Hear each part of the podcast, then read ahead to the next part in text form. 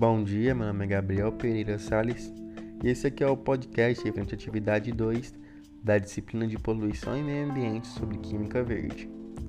A química verde é uma ciência relacionada ao meio ambiente.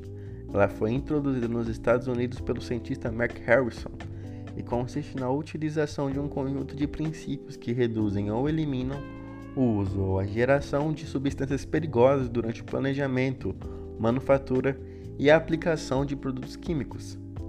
Nesse contexto, um dos principais objetivos da humanidade por intermédio da química verde é a substituição dos derivados de petróleo, uma vez que, além de serem provenientes de um recurso não renovável, esses produtos possuem restrições ambientais em função da sua influência negativa no aquecimento global, na destruição da camada de ozônio e na poluição em geral. Diante desse cenário, explicita-se a necessidade de transformação dessa negligente conjuntura para a manutenção do bem-estar do homem moderno, devido aos impactos ambientais negativos causados por produtos petroquímicos, sendo a química verde o caminho para isso. A partir dessa urgência, surgiu no âmbito global diversas iniciativas de substituição de petroderivados por produtos renováveis. Um exemplo de química verde nasceu no Brasil, o plástico verde da Braskem, a quinta maior petroquímica do mundo.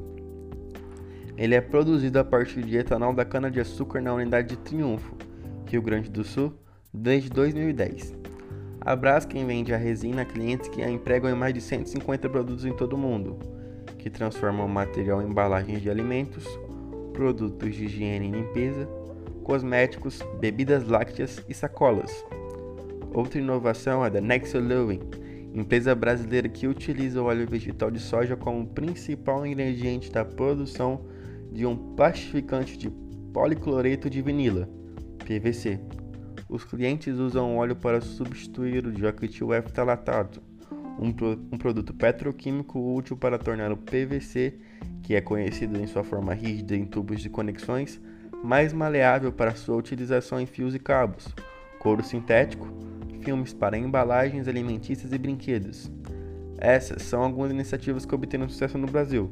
No entanto, há entraves para a evolução da química verde, como a elevada quantidade de insumos utilizados no processo dessa indústria química, a dificuldade de encontrar novos catalisadores que acelerem reações e diminuem a necessidade de insumos supracitadas, e, por conseguinte desses fatores e da baixa demanda, a ausência de competitividade dos custos dos produtos derivados da química verde em relação aos derivados do petróleo, além de que não há, em escala nacional, um grande apoio estatal na evolução desse setor industrial que possui enorme potencial sustentável, o que atesta a inoperância das estratégias sociopolíticas e tonifica, de forma negligente, esse tópico.